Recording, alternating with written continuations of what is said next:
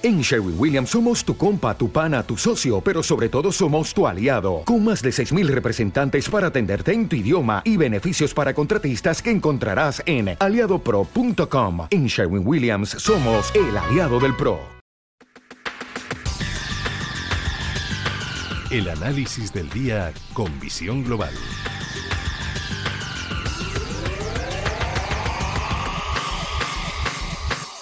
Pasan 11 minutos de las 8 de la tarde, una hora menos en la comunidad canaria y el primer análisis, como todos los jueves, lo hacemos con Mar Rives, cofundador de Blackberg, que encima nos, eh, nos acompaña, viene, viene de visita, viene aquí a, sentarse con nosotros y, a ofrecernos las explicaciones. O, a explicarnos qué hay detrás de, de, estos movimientos que estamos viendo en el mercado, de los bancos centrales, del señor Powell, porque es verdad que Christine Lagarde está un poquito más más oculta, no, no se le ha oído tanto esta semana, pero Powell sí con esas comparecencias en el Senado y en el Congreso.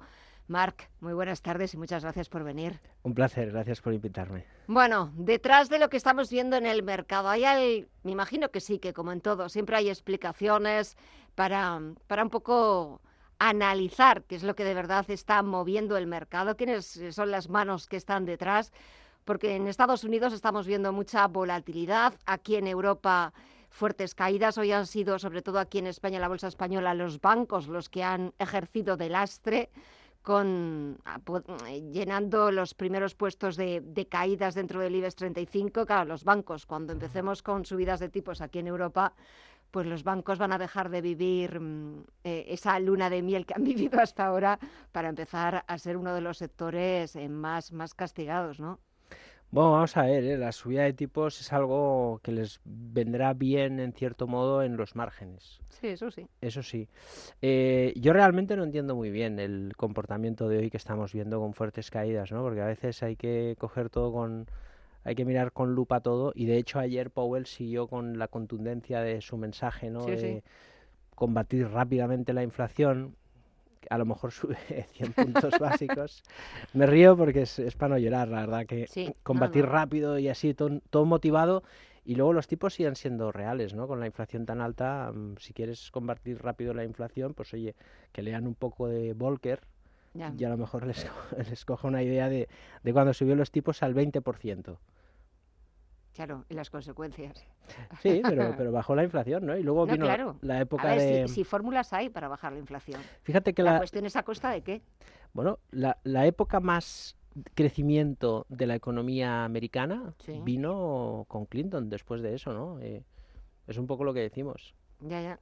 Eh, es verdad que mm, eh, el presidente de la Reserva Federal, le vuelvo a insistir cada vez que le preguntan, hoy uno de los primeros congresistas le preguntaban que cuál era mm, eh, o cómo mm, eh, de, importante era el compromiso que mantenía la Reserva Federal para combatir la inflación y ha dicho que su compromiso es, vamos, mm, eh, absolutamente con todas las herramientas, con todas sus fuerzas, porque también es verdad que ha vuelto a hablar de la estabilidad de precios también ha vuelto a repetir que no tienen pensado o no han pensado por el momento modificar el objetivo de inflación que tiene el Banco Central estadounidense, que es del 2%, cuando tenemos una inflación que está a punto de conseguir los dos dígitos, es decir, que estamos a, años luz de volver a ese, a ese nivel del 2%, pero que no está en los planes de la Reserva Federal modificar ese objetivo de inflación. Y ha vuelto a hablar de esa estabilidad de precios que es necesario conseguir como sea pero claro, también ha hablado de las consecuencias que puede tener sobre el mercado laboral, que ahora mismo es lo que más está tirando en Estados Unidos. Es un mercado laboral muy sólido, muy fuerte, y es verdad que son como las dos patas de la economía. Un mercado laboral máximo empleo, casi, con una inflación que mm, lo que está haciendo es desbaratar eh, esa balanza, ese equilibrio. Sí, no, no, los americanos el, el mercado laboral es el, el alma La envidia. Sí, sí, sí, no, no.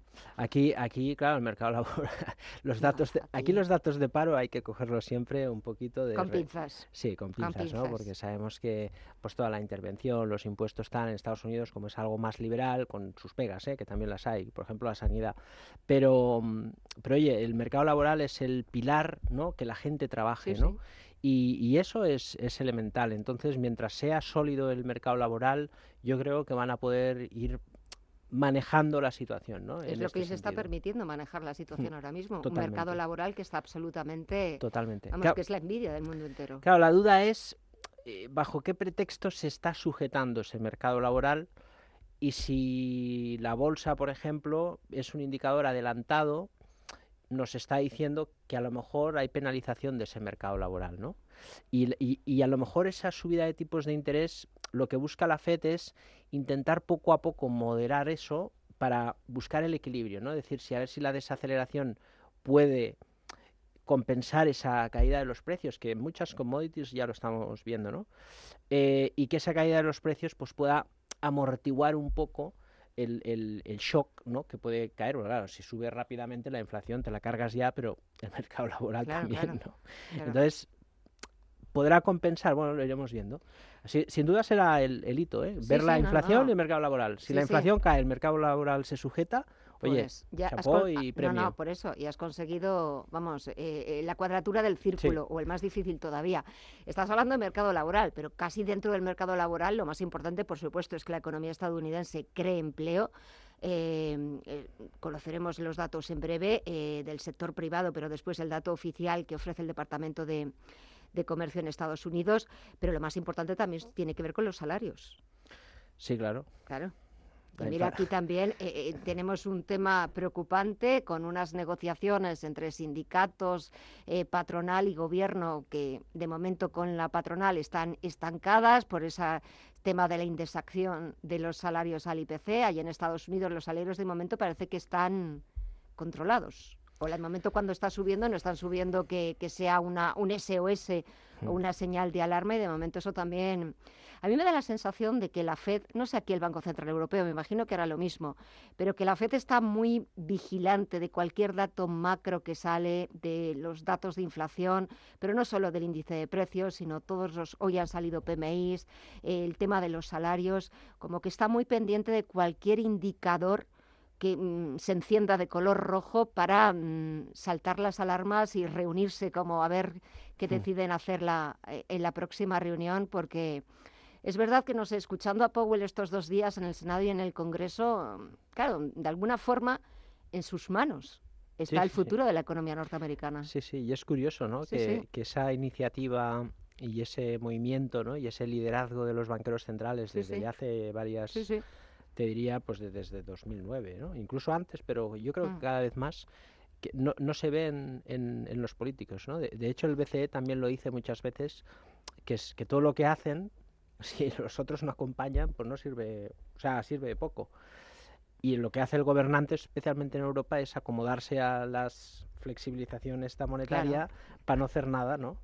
Oye, no tengo coste laboral, no tengo coste electoral, pues que lo hagan otros. Eso, eso es cierto. Eh, pero también es cierto que en todo este punto de datos que comentas, ¿no? La Reserva Federal es que siempre lo dicen las actas de la FED, o sea, le preocupa muchísimo el mercado laboral y le preocupa muchísimo la confianza del consumidor. Esos son dos de los aspectos que en los últimos diez años más comentan ya desde el 2009, ¿no? Y, y, por eso a lo mejor los datos que manejan parten más de, de, que la inflación que les preocupa es más de los mercados, ¿no? Porque estamos viendo mucha inflación también en las materias primas y en el, mm. y en el mercado inmobiliario, ¿no? Y, y, incluso en las bolsas, aunque estos datos no afectan al dato de esta inflación. Pero claro, si, si caen los mercados especulativos que también afectan a la subida de las materias primas y el mercado inmobiliario de manera más o menos controlado, que no sea un drama salvaje, eh, pues a lo mejor cae la inflación y pueden contraer ahí el, el, el mercado laboral, ¿no? No tanto la inflación que afecta a los salarios, ¿sabes? Porque si afecta la, la, inflación a los salarios, a, a los mercados, a, a todo, pues, pues claro, eh, luego el, es más difícil. Es más difícil, ¿no? Pero claro, en este equilibrio a lo mejor manejan un poco los datos de desinflar los mercados, ¿no? Y que esa inflación vaya moderando la, la economía. Desde luego es un, es un reto, ¿eh? Es un reto, sí, sí, es un reto, y sobre todo que eh, pasará la historia porque este reto va a definir lo bien o lo mal que lo hagan unos y otros. Eso, eso también. Aquí hay una cosa, Gema, que si la Fed consigue manejar esta situación sin un trauma exagerado, el, el, éxito de Bernanke será ya para las próximas generaciones, porque estamos ahora deshaciendo el enredo que tuvo que hacer Bernanke. El helicóptero Bernanke. Para evitar la Gran Depresión en el 2008. ¿eh? o sea, es, Sí, es sí, un- no, no. es una época realmente interesante en, Sí, en sí. este sentido. Eh, para terminar, venga, algún, vamos a buscar también ese equilibrio viendo los mercados, eh, eh, qué podemos encontrar, qué hay, qué podemos buscar, rebuscar, que suene interesante. Mira, en BlackBerry estamos haciendo ahora operativa táctica para, para buscar el rebote. No, no tenemos tiempo para explicar la operativa táctica y Ah, además pues es el próximo compleja. jueves lo explicamos. Sí, pero Alibaba, China está mostrando ya maneras de que quiere rebotar. Es ¿Sí? una, sí, es una muy buena señal. Alibaba y Tencent están ahí y nosotros hemos comprado a través de fondos ETFs, pero creo que Alibaba, por primera vez en muchos meses y después de caer un 80%, nos está diciendo compra. Así que, Mira, encima ha empezado el periodo de rebajas, o sea que pues mira, ahí está, rebajas en Alibaba. rebajas en Alibaba, las rebajas del verano, pues miren, ya saben, Alibaba y Tencent. Mar Rives, cofundador de BlackBerry, muchísimas gracias como siempre por acompañarnos estos minutitos, por hablar de lo divino y de lo humano, por hablar del mercado, porque al final es hablar, es hablar de todo. Muchísimas gracias, buen fin de semana. Igualmente, Gema, un placer.